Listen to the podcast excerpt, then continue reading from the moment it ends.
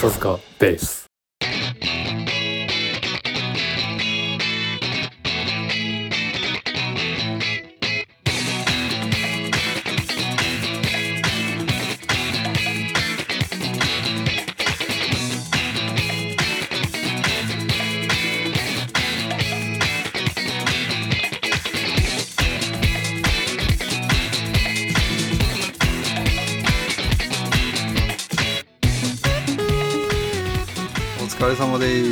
はいお疲れ様。いやー今日収録時点では7月21日ですけど。そうだね。うん。今日からねうん。オリンピックが競技が始まって。ううん。ソフトボールがコールド勝ちしたとか言ってもう出てたけどねニュースっていうかもうあれなんだね。あの上野さんってうん。まだね、まあ、今今回は最後だと思うけど、ああ全然バリバリやってんだね鉄人だよね。もうね。鉄人ですよ本当に。うん。あのなんか時でもね、うん。お俺聞いたんだけどソフトボール、人間の体の構造上ボールってうんうん。上投げだと肩痛めるけど、下投げだとあんま痛めないらしいんだよ、ああそうなんだ。うん、っていうあだか話を聞いた。ら選手生命も長めにそうそういけそう。そうるよってことそうかな。そう。へえうん。でもあれだよね。うんでもでも30いくつでしょ？8とかでしょ、確か、うんうん。いやーまああれだよね、球技球技にしたら結構やっぱりもうゴルフとかは置いといて相当ね相当上の方だから、そうだね、まあまあ体もねちゃんと作ってるんだろうけど、うん。まあ、にしてもにしてもああすげえなってね。尊敬するよね。うん、うん。だからね。うん。っていうか、まあ、今始まってさうん。まあそっちは東京だけどうん。いろいろなんかごっちゃごちゃしてそうだね、交通とかさ。ああそうそうそうそう。なんかさあの、うん。首都高がさあ1000円アップとかだっけ？そうそうそう1000円アップしてんだよ、うん。でこれまたねあの皮肉なもんだなと思うよね。もともとさ、うん。オリンピックのために作られた道路じゃなかったっけと。こう60あそうだよ年前のね。そもそもね、うん50年前だっけ60年前だっけ忘れちゃったけど、それがさもうね使えませんということのようですよ。うん。なるほうどね。ん。まあ本当にうん。ね、オリンピックねうん。それこそ東京に決まったってあのおもてなしの頃はさはいはいはい滝川クリステル時代クリスそうこんなことになろうかと誰がねまあ滝川クリステルがこんなあんなことになるとも思わなかったしね、思わなかったね。うん、いやーそうだね。でもあと俺思ったの。あのうん。ごめんちょっと話戻るんだけど首都高が1000円アップしただけで、うんうん。首都高がガラガラになったんだって、ああそう。そう。まあ1000円でかいよね。うん。でみんな下を下道を選択するから規制図して首都高が初めて高速道路らしい道路になったということのようで、ってことはさもう価格設定を間違えていたんじゃないかと、なるほどね、うん。うん。最初から1000円高い料金を設定をしておけば首都高はちゃんと高速として機能したということの裏返しであり、うん。うん。えー、とでもそれを高速としての機能を失って渋滞させなければ回らない一般道の交通事情ですということの裏返しでもあり、うん。つまり、まあ、役人が、まあ、都市計画を失敗したということを、まあ、もやもやっと解決してるってことなの、解決っていうかしてんのかしてないのかみたいな感じだと思うよ。そうだよね。うん。うんえ首都高って基本いくらなの？えっとねえ600円とか800円とかなんかあれによって違うんだよね、まあ外観とまた内側でちょっと違ったような気がするけど。な。んか管轄が違ったりするの？うんそう。ちょいちょい取られんだよ実はなんかこ、ね、刻んでくるよねあれ。そうそうそうそうそう。だよね、うんうん。ね。まあまあ600円800円だったらまあ乗っちゃおうかなって感じだよね。そうそうそうそうなのよ。それは確かに1000アップになるとうん。ちょっと下で行こうかってなる心理もわかるうん。けどね。うん、うん。でまあ五輪といえば今日の話題ですよ。もう早速いきそうましょうか。ですね、うん。せっかくなんであの、はい。タイムリーな話題をしようぜってことでね、うんまあ例のねうん。あのコーネリアスこと小山田圭吾うん。のね、一連のまあ今の時点でもう辞任はされてるんだけど。そうだね。っていうかまあ、この話、まあ、しよっかってなって、うん。まあ、せっかくだしね、まあ、うん。オリンピック、オリパラも始まるしうん。ちょっとそういううん。なんだろうねあのー世相を切る的な話題でもいいかなと思ったんだけど。そうんもそもさうん。あのー基本的な整理としてマサヤはうん小山田圭吾は別に特にうん好きでもなく嫌いでもなくうん。感じあのーとえっとコーネリアスもうんうん。コーネリアスは聞きます実は。あのなるほど。イメージイメージないと思うけど、ないね、うん。ないと思うけどあの小山田圭吾の音楽は別に嫌いではない、なるほど。ただフリッパーズギターは聴かないっていうスはいタンスですと。うん。なんとなくわかる。いう感じだね、ちょっとさこれ俺実は小山田圭吾やるって決まったの3日か4日ぐらい前じゃん？うんそうだね。うん。で俺会社のさ仲間に聞いたの。事前調査をしたの。うんうんうんうん。小山田圭吾をご存知ですか？ご存知でしたかって聞いたの、うん。そしたらうん。意外と、なんていうのか、うん。一般の方？一般の方っていう分け方はあれだけどその、まあまあ音楽そう人生において音楽の比重がそんな高くない人からしたら、誰ですか？っていう人が結構多い、みみたいだね。うん。うん。で半分以上思例えばうちの会社でうちの、まあ、部署俺が働いてる部署で聞いたら、半分以上知らない、そうかもね、うん。あの特にまあこうこのラジオっていうか音声配信うん。ちょいちょい出てくる、今の若い子はっていうさワードにもなってくるんだけどうん。いや本当知らないと思う。知らない知らない。全然今の若い子っていうか、ちょっと前の若い子も知らないしね。これね小山田圭吾がねこうキラーフレーズになるのって極めて限られた世代だと思う、俺らでしょ？そう。でまさに俺らとか俺らのちょっと先輩たち。ちょっと上だね、うなんだよね、ちょっとねウィキペディアで小山田圭吾なるものをちゃんと読んでみようか、うんえっと小山田圭吾は日本のミュージシャンである。1989年にフリッパーズギターのメンバーとしてデビュー。1991年の解散後約2年のブランクを経て1994年よりソロユニットコーネリアスとして活動。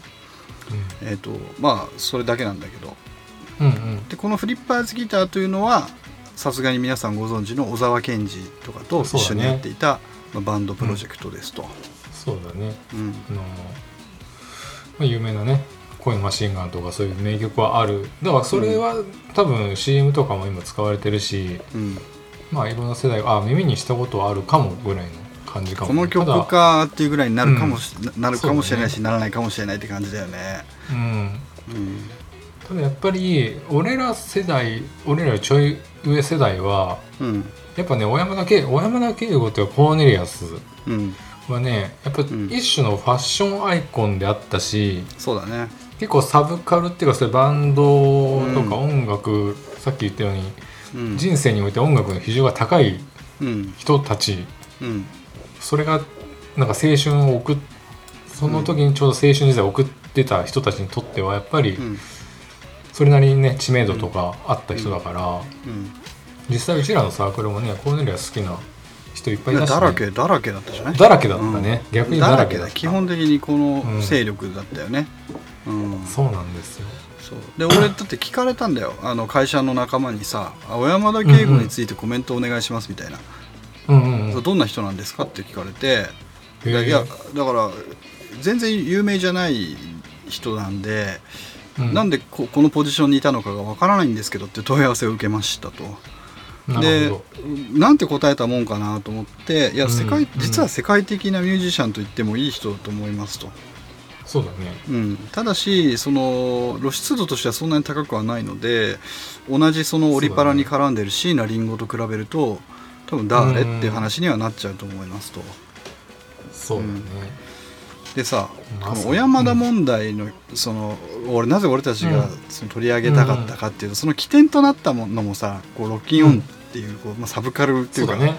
あれが来てるんで、ちょっとそのウィキペディアの小山田圭吾のページに書いてあるねそのいじめ暴行発言による騒動っていううん。のがあるので、うん。そこをちょっと読むと、うんえっと、1995年7月1日発売の音楽雑誌に掲載されている小山田のインタビューにて小山田が小学校から高校生、高校時代の長年にわたり、えっと、複数の障害者生徒に対していじめ暴行行為に関与していたことを取材時に語っていた、でこれを受け、小山田と被害者の対談が企画されるが被害者全員から対面を拒否された。小山田本人は結構今考えると本当すごいひどいことしてたわ。この場を借りてお詫びします、かっこわらと語っている。でさらにロッキンオンジャパン1996年1月号では、えー障害者の生徒たちを飛び箱の中に閉じ込めるうんちゃらかんちゃらこうまあいろいろそのいじめの内容が書いてあってここでは割愛するけどまあ、うん。などのいじめ暴行行為に及んでいたことを回想していたという。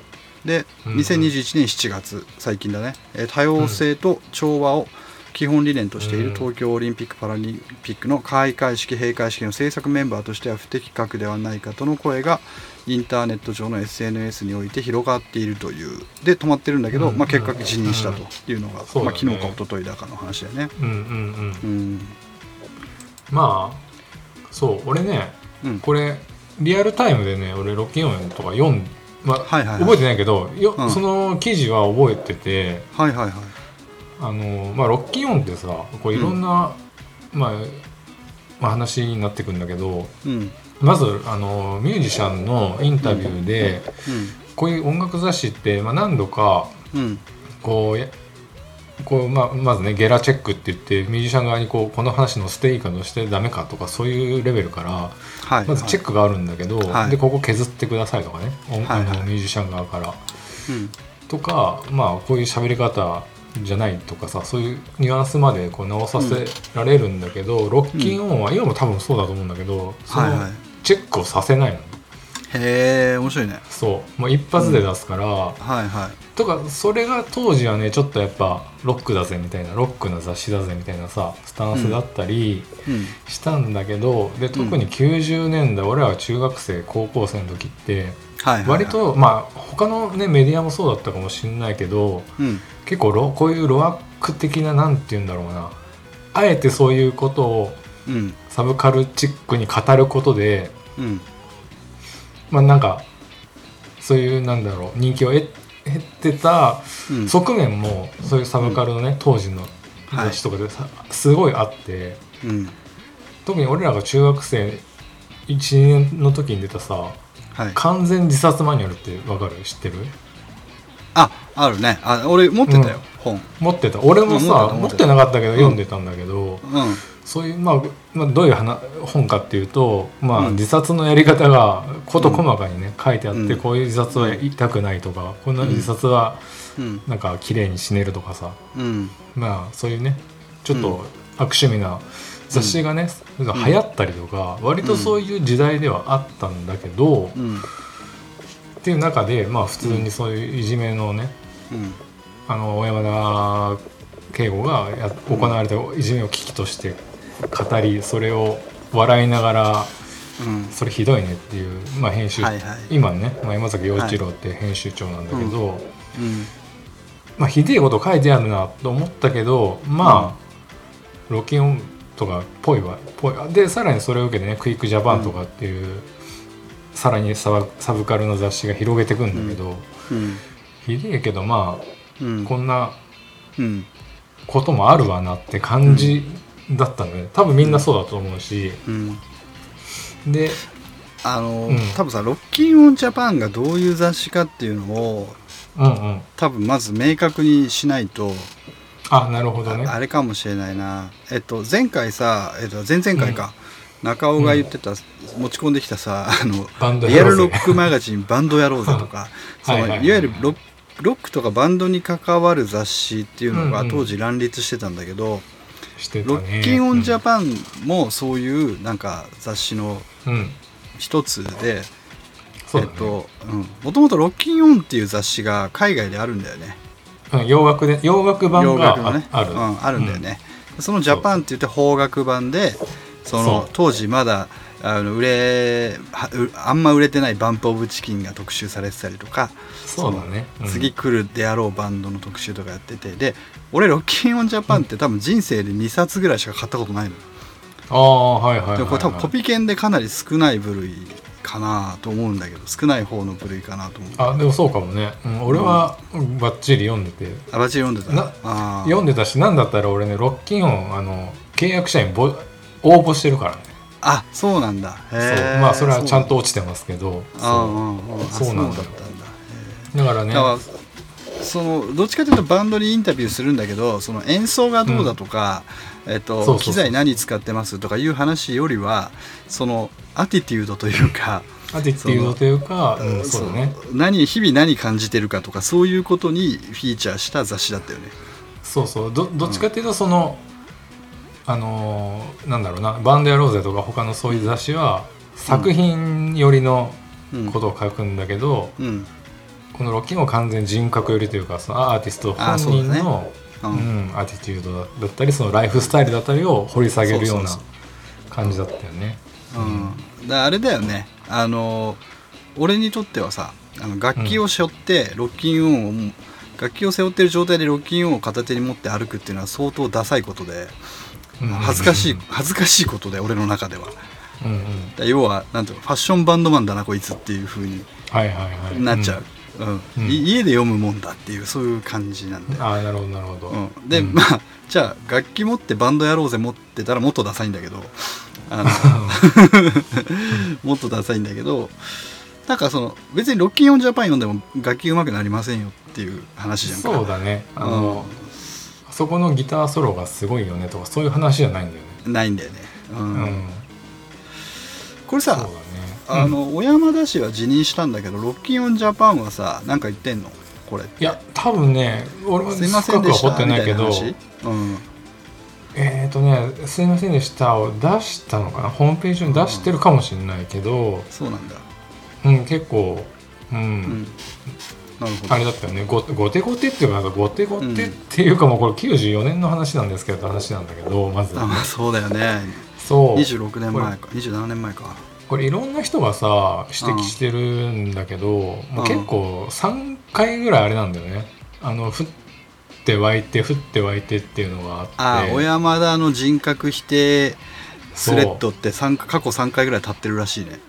そう。それをネタに。だからうん。そう例えば NHK の「デザインあ」っていうまあいい番組が好きうん。うんの主題主題歌っていうかまあテーマ曲全般俺サントラ CD 持ってるよデザインあの。そうそうそういいね、うん。あれ。うんあれいいよね。そう。うん。とかまあそういううん。をそうまあコーネリアス小山田圭吾が担当するよってなった時もうん。同じように出てきたしこの手の話題って。ああそうなんだ。うん。だから、まあ、94年当時ってやっぱネットがないからさ、うん。あのーわこいつ最悪だなって思ったとしてもうん。そのまあ伝わらないっていうかさつまあ、うん。それが伝染していかなかったから。うんうん。で多分であのーコーネリアスとかそういう前世の90年代後半ぐらいももうもちろうん。んネットってそこまで普及してないから、うんあのーまあ作まあ、もちろん作品はすごいいいと思うんだけどそこ人格がっていうのはなかなか追いついてこなかったからね。うん。うん、でやっとこうネットが普及して小山田圭吾がなんかアクションを起こすたびに、うん。そこのなんだろうな。そこにこうやっぱ思ってる方々がうん。やっぱりこうどうなんだっていううん。問題提起をずっとしてきたって感じだね。うんあのこういうのはさいつ消えるんだろうね、この若かりし頃の罪と、ね。でまあうん。それをなんかこうさも自慢げに語ったというか危機として喋ったことが問題だって言われるんだけど、そうだね。うん。それって多分その喋ってる時も含めて子供なんだよ、うん。うん。うん。うん。ね。そその喋った時点うん。からどれぐらい経てば人は許すのかな。でなんでこんな話するかっていうと、うん。うん。えっと、例えばジョン・レノンっているよね、はいはい。ビートルズの、うんジョン・レノンはさあの昔、それこそ、まあ、この話聞いてて真っ先に思い出したのがこのエピソードだったんだけどジョン・レノンだって昔障害者をバカにしたり、えっうんうん。うんとドイツ人にナチこうと、えーうん。うん発言したりするわけよ、あのしてた時代があるわけよ、うん。うん。じゃあえっと一方でさ例えば「うん。イマジン」とかそういう名曲があるわけじゃないか。うんでこれを愛と平和のその象徴としてみんな使いたがるけれどもじゃあそれダメっすダメですかと、うん。うんうんうん。で実際使ってるわけだからこれねね。時間が解消してくれる話なんですかっていうのが一つあるよね、うんうんよくわかんないけど、うんあるある。うん。うんうん。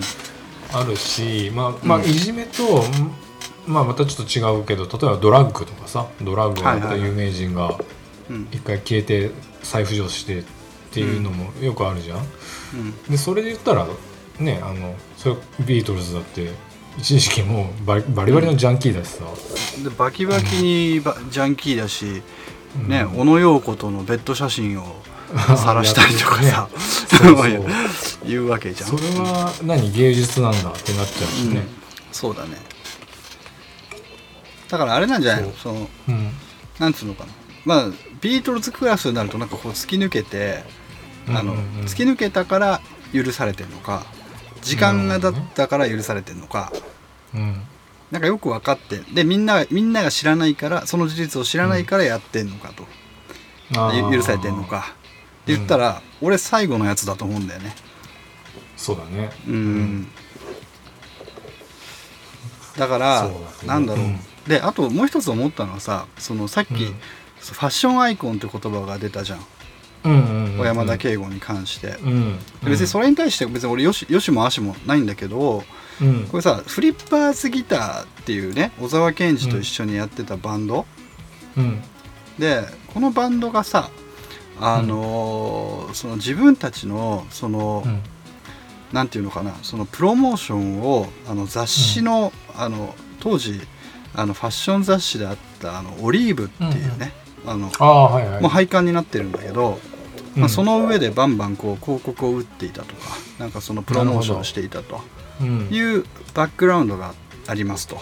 うんうん。でオリーブって何かっていうとその、えっ、と1982年創刊で2003年8月をもって休刊した日本の女性向けファッション雑誌ですと。うんうん。で当時オリーブ少女なんて言葉が流行るぐらい、まあ、一定層の人気を確実に獲得していた雑誌ですと。そうだね。だからある意味その若干宗教的ななんていうのかな、今日に至るさあの全く活動していなかった小沢健二が復活してテレビに出た瞬間に湧いてくるその人たちって、うん俺ら世代なんだよ。だって2003年に休刊してるオリーブ,、オリーブをさ、うん。読んでた世代なんだからさ、そうだよね。ううんん。そうだと思う。うん。で俺今回この話って別に小山田圭吾を叩くあの、うん。いつもりも別にないいいい悪いそれについて彼がいい悪いを議論するわけつもりはなくて、うおそらくこの勢力ってそのうん。全国津々浦々に一定程度まだ潜んでいるんだ。よ。でこいつらが俺はこのうん。こいつらっていうかこの人たちが、うん。えっと、組織委員会に紛れていてこの人選をしたんだろうと、俺はそう推察してるの。だろうね。まあもしくはうん。あれね。俺らぐらいの年の広そうそうそう。そう告代理店の そうそうそうそうそうそう。そういうことよ。ちょっと力持ち出したそうそうそう広そう。告代理店のやつらがそう。そう。そうなの。うん。だからこれって、ね。この事件って俺たち世代がそういう意思決定に、うん。あの影響を与える関与する世代になってきたんだね俺たちって思ったの。ああそういう側面もね。うん。あるね。すげえ感じたのそれを、はいはいはいはい、うん。いやそうなんだよね、でまあ、まあ、言うたらどうせ電通でしょ？電通の中に俺ら世代のやつがいて、なんか仕切ってんでしょ？この辺のこと。そう。うん。そうなんですよ。多分ね。多分だけどね。うん。きっとそうだろうなって。うん。でさ、だからあれ、うん。組織委員会はさうん、これ何？切って終わりなの？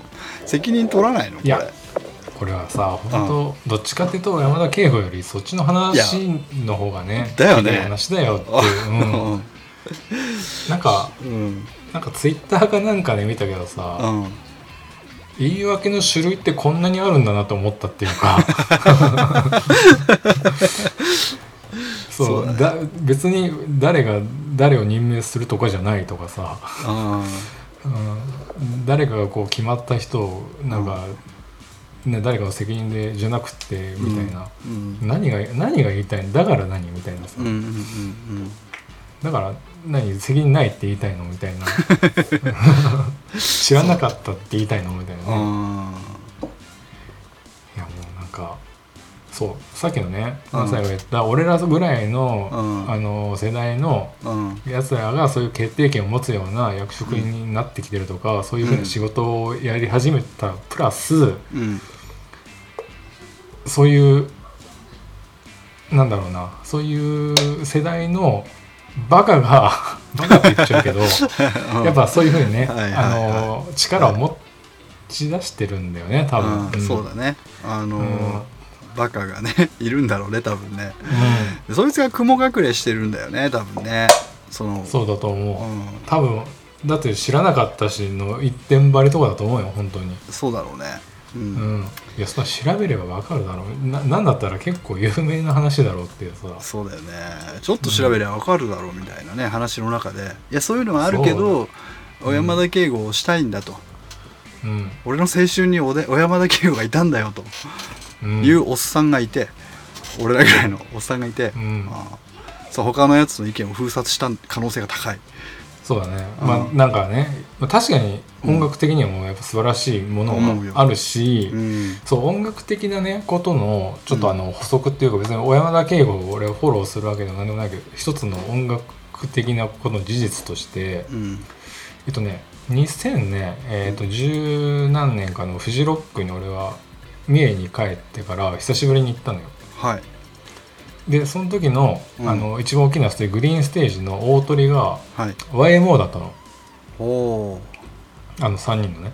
なるほど。で3人でライブやるんじゃなくて今ってサポート入れてるんだけど、うんうんうん。でギターとかも入れててすげえギターかっこいいギター弾く人がいるなと思って俺全然それ知らなくて見てたらあうん。それが大山田圭吾だと。サポートで入ってて。いへえや本当にだ全然無情報で行って誰が誰かめちゃくちゃかっこいいなと思ったら大山田圭吾だったりするからうん。やっぱりそういうね音楽のセンスだったりそういうクリエイターとしてはやっぱりもううん。めちゃめちゃもううん。天才なんだろうなってういうん。のは確かにあるよ、それと特に俺らはその一番脂の乗った時のコーネリアスを聞いてる世代だからそうだね。そりゃねいやこういう天才がいるんだよっていうそのおおっさんバカなおっさんの気持ちも分かるは分かるんだけど。はいはいはい。でもさっていう。うん。オリパラだぜっていうね。あそうだね。オリパラだからダメなんだろうね。そうだから、まあ、もっと、わまあ、これがちゃんとそのなんていうんだろう。ちゃんと例えてるのか分かんないけど、うん。例えばねピエール滝ね。あの、うん。いろいろあった、はいはいはい。ピエール滝まあいろいろ今ねネットフリックスとかではうん。出始めてるけど、うん。まあそろそろまあみそぎもっていうことで、うん。で代理店がね、うん。じゃあ製薬会社の CM キャラクターにってはならないじゃん。ならないね。それはならないじゃん。ならないね。でもうそういうことですよっていうね。これ面白かったのはその代役で誰にしようかっつってさ、うんうんうん。うんあのー誰だっけなひろゆきがさ岡崎体育がいいんじゃねえと、あのあ体ああれはね育体育だからそうそうとかいう あれは岡崎体育がうん。自身が言い出したんだよ。あそうなのかそそうそうそう。俺にやらせてくれみたいな。ああとさこれさ話としてさこれをうん。リカバリーするのが例えばさ小沢健二だったらさあうん。のすごい話としては美しいんだけど小沢健二は小沢健二って最近ちょっとやらかしてんだよね。やらかしてるしね。うんそうなんだよね。小なんか田健二は小田健二でその若い頃にうん。そのいじめじゃないけど万引きしてたとかっていうのを同じようなうん。雑誌でうん。言ってるから、うん。まあその質は違えどお前もかいみたいなさ、あとほら最近なんか不倫でさねあのね。るうん。オオーサムシティこそうそうそう。ね。これもさ、ねたあのかいなん富士だったかなんだか忘れたけどラブリー不倫とかさ、まあ悪意満載のさ あのあのそれ、お分かる人限られっからそのあれはみたいなさ、そうだね。うん、ラブリーはねもうもはやもういろんな人がカバーしてるけど。そうだね倖田來未が完全に倖田來未としてカバーしてるからね。ああ違う歌になってた。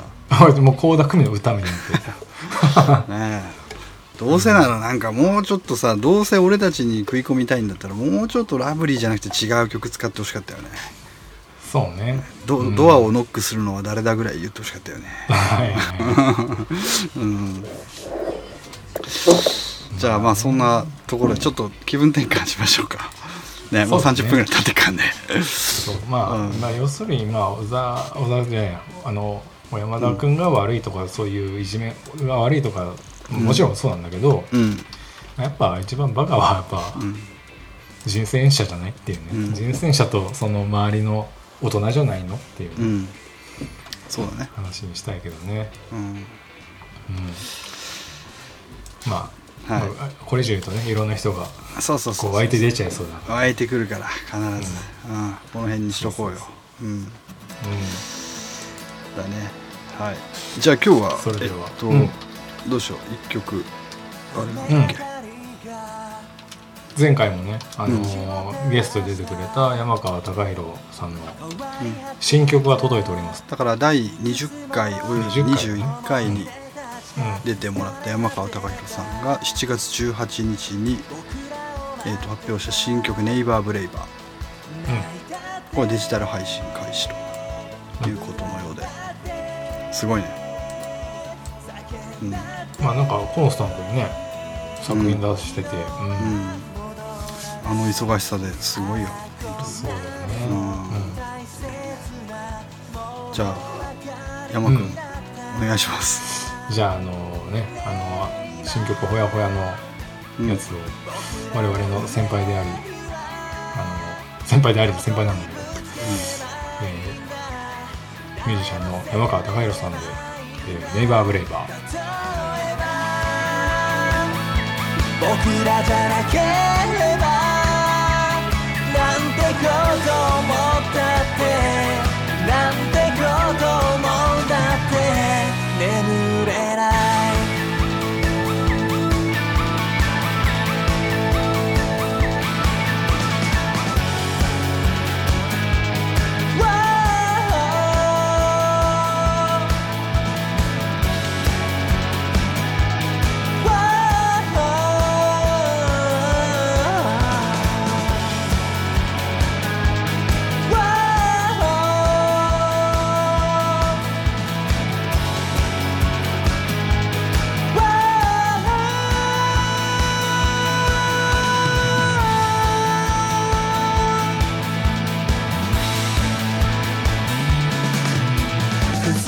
ちた。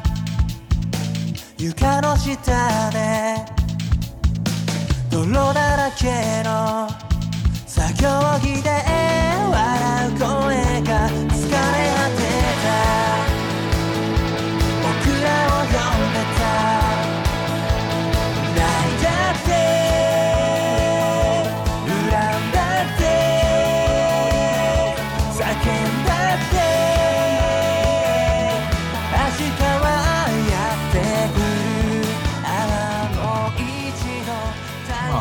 ピックも何やかんややったけど始まったらやっぱ、まあ選手は悪くないよとかそういうのを思うところはあるけど、そうだね。でもこれだけ民意に外れたオリンピック強行開催も多分歴史に残ること間違いないね。これはうん、怒るよ、うん。じゃああすごい楽しみなのがさその、うん。やっぱいろんな試合をその、うん。見るときにうん。そのファンがどれだけ あの影響するんだろうと。その要は、えっとなんつうのホームアドバンテージって言葉あるじゃん。例えばサッカーでさ。あああるね、うんうん。開そう。であれって観客も含むよあの、ね話だと思うんだけど、そういうのが実はあんま関係ないなかったぜってオチがあるかもしれないぞとか、うんまあ逆にもっとねうん、悪いかもしれないねそうそうそうそうう、そうそうねホームディスアドバンテージがあるかもしれないし、うん。うん、あとあれだよね。えっ、とマスコミがどう報道するかも注目していて。ああマスコミの立場ね。そうそうそう。うん。例えばサッカーなんかだと必ずこうナショナリズムを煽るような、あの先導するような、あうんうんうん。のアナウンスでさ、うん。うん。あのこれをこの一戦に勝つことがどれだけ日本サッカー界にとって重要でありみたいなことをさ、ね、もうもう煽りまくるじゃん、テレビ屋さんは。負けられないね戦いがね。そうそうそうそうそうそうって言うじゃんだけどそれをどういうトーンであのあの放送してくださるのかなとでこっちがしらけてるかもしんないぜっていう前提だとうんあの多分喋り方絶対変わってくるはずなんだよね変わってくるね、うん。変わってくるしうん。なんだったら優秀な曲はそこすごい気をつけると思うそうだよね。急にみんな NHK 化するっていうかさ。うん。そうだね。うん。うん、はいシュート打ちました。決まりました。た1対0です。みたいなさ。感情がないというか。ね。はいはい。すごい。賢い人はそうやるだろうね。あ事実をそう捉えそう。だからマスコミは今問われてる、お前は体制側なのか民衆側なのか どっちの味方だと。問われてるよ、まあ局によってねなんかそれの温度も違いそうだから、そういうのもねた面白いかもしれないね。うんそうだねそういう対比を見見方見方としてね。うん面白いかもしれないね、うん。あれなんかチケット持ってた？いや俺は持ってないよ。あそう、ん。外れた外れた。外れてもそこから何もやってないから、まうん。あ、結果良かったけどね。そうか。あんまちょっとあの大きい声じゃ言えないんだけど、まあ、とある筋からさ、あの結構いいチケットを実はうん。いた,、いただく予定だったんだけど、まあうん。こうなっちゃうともうあれだよね。そうしょうがない、うん、だからあの行けないまでもチケットの半券ぐらい欲しかったなとはちょっと思うけどね。ああそういうことか。そうそう、記念にさ、うん。うん。なんか取っておきたかったなっていうのはちょっとあるなるほどねね、うん。うん結局無観客でね、うん。なんかどういうふうなテンションになるんだろうね。あの国が国がっていうか全体的にね。いやーだって誰も期待してないからね。してないよね。あのいやいや、うん、どうなんだろう。だってほら選手自体がさ選手、例えば一番こここにさその人生の照準を合わせに来ているスポーツ選手もいるわけでしょ、でそういう人たちはもう全力を出してほしいということでしかないしあとはそれを支えてきた家族とか、ファンの人たちとか、まあ、それ、うん。まあ、親戚縁者含めてそうなんだけどうんうん。次にそういう人たちだよね。うん。でだんだんだんだんこう薄れてって何の関係も縁もゆかりもない人たちにとってはやんなくてよくねっていうふうにしかならないんだと思うんだけど、そうだね。うん、だけど選手の中にもこれはなんか違うっつって出ない人がいるって聞いたよ。ああえっと外うん外国の人でしょ、あの、うん。無観客はちょっとやっぱうん。なんか違うなみたいな、うん。なんか違うなってそんな軽い感じじゃないと思うけど。やっぱあのうん。ちょっとやっぱあるんだろうね観客がさいて、うん。その声で鼓舞されてっていうのはやっぱある、そりゃそうだよ。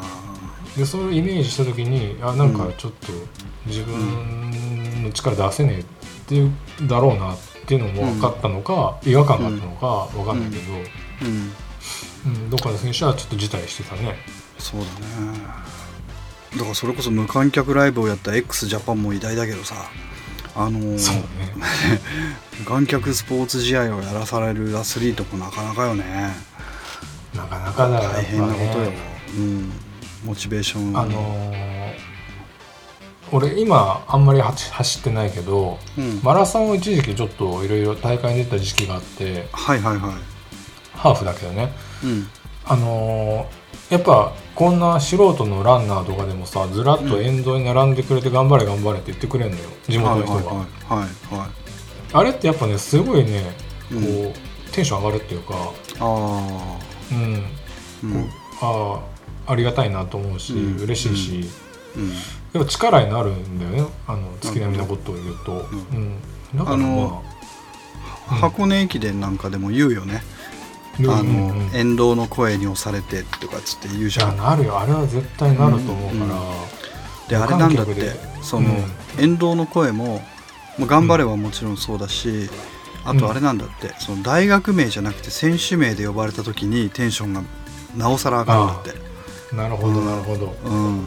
個人として。そうそうそうそうそう。応援されてると。うん。うん。そういうのがやっぱ全然違うらしいよ、まああるよね、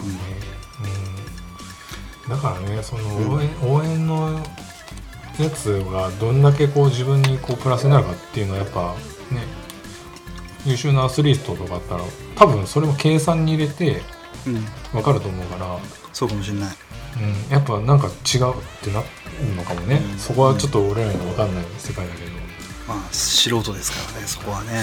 そうそうそう、うん。ただまあねあのもうここまで来てやっぱ開催ってなったからにはあまあもう、まあ、アスリートにはねあのうん。罪はもちろんないし、うん。一番いい、うんうん。やり方でアスリートはね皆さんは頑張ってほしいし、うん。それを単純にあの見て感動したいなっていう自分もいるしうんまあこういうね感じだけど、うん。こうなってるからにはまあ最大限に応援するし楽しむし。うん。ってなるけどねまあ本当終わるまで本当わかんないねこのオリンピックは。一日単位でねもう問題が噴出するから、本す当に。ごいよね。だって今日がなんか1800人東京で感染者出たって。出たね出てたね、うん、半年ぶりの1800超えだと。ねえ8えらいこと月にはになってるね3 3000いくんじゃないかっていうねうん見方もあるしね、うんまあ、確かにねもうオリンピックひやってたら減る要素がないからね、そうだね。そうそう。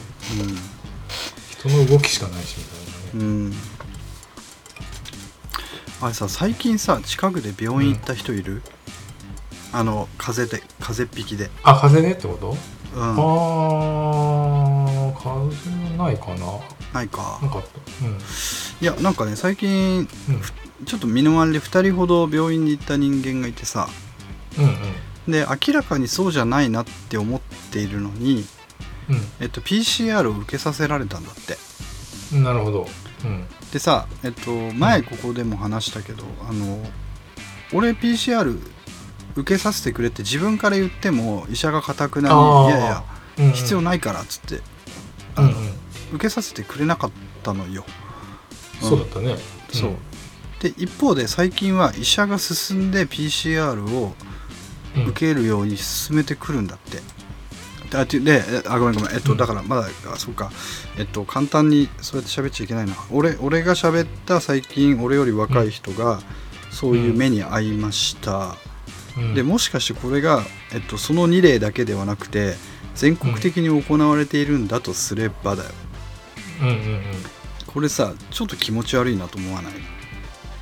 まあ単純にうん、あれだよね。結果が。うん。結果っていうか、絶対数が増えちゃうよね。数増やしたい人がいる？もしかしっててことだよね。ってことにななるよね、るよね。で最近ほら老人がほとんど感染しなくなったじゃん。大体打ち終わってさ、うで重症者、うん。重症者数も減ってきてるじゃん、うん。うん。でえっとそその結構老人があの多かった頃は若い人など受けなくてよいというようなス,、タンスで俺は感じたので、そうだったね。うん。まあ、たまたま俺がそういうあれだったのか体験をしてるだけだからそういうふうに感じるのかわからないけれども、うん、もしそういうことであるならば多分一定の新規感染者数のレコードトラックレコードを作りたい継続して作りたい何かの力が働いてたりするのかなとかさ別に俺は陰謀論者じゃないけどなんか、うん。符合してしまうというかねうん。気持ち悪いと思っちゃったんだよな最近。ああなるほどね。うん。うん。そうそう。まあねいろんなそれいろんななんだろうな。そう陰謀論とかも俺うん。陰謀論あんま好きじゃないけど、うん。なんかそういうのもなんかうん。信じたくなるあれだからね。そういう不確かさがずっとあるし、うん。うん。まあ、人によってね、うん。まあ、正解がないから人の数ほど正解があるからワクチン打つ打たないも含めてね。はい。うん。難しいけどまあ確かになんかね今今だって感染者メインってあれでしょ？40代とか30代とか。そうそうそうそうそう。そうなんねだってうん。うんあれマサイってもう打ったの？打ってない？まだ打ってない。まだ？出てない。うん。なるほどね。山君もまだそう。まだだけどえっとね、うん。一応うちの住んでる市のアナウンスで26に、うん。あの40代は接種のやつを届け始めるようで早くて8月中旬に一発目かあ本当。なうん。まあ順調にいけばね。うんでもううちの家族に関しては奥さんがもう保育士だからその、うん。キャンセル分でもう2回目をうん。2日前に打ち終わったね、うん。あそうなんちょうんちょっとね微熱っていうか、うん。ちょっと倦怠感がああった。もう今は全然大丈夫だけどうん。ちょっと、うん、ちょっと熱出てた。あ。7度2分3分とかそんなもんだけどね。はいはいはい。うん。でちょっとだるいぐらいね。ああそうなんだ。なんかみんなそんな感じだって言うよねうん。なんかね、うん。それも女性の方が出やすい出にくいとかさいろんなああれるじゃん言うよね。話が、うん。うん。そうななかなかね、うん。うん、大変な時代だけどね。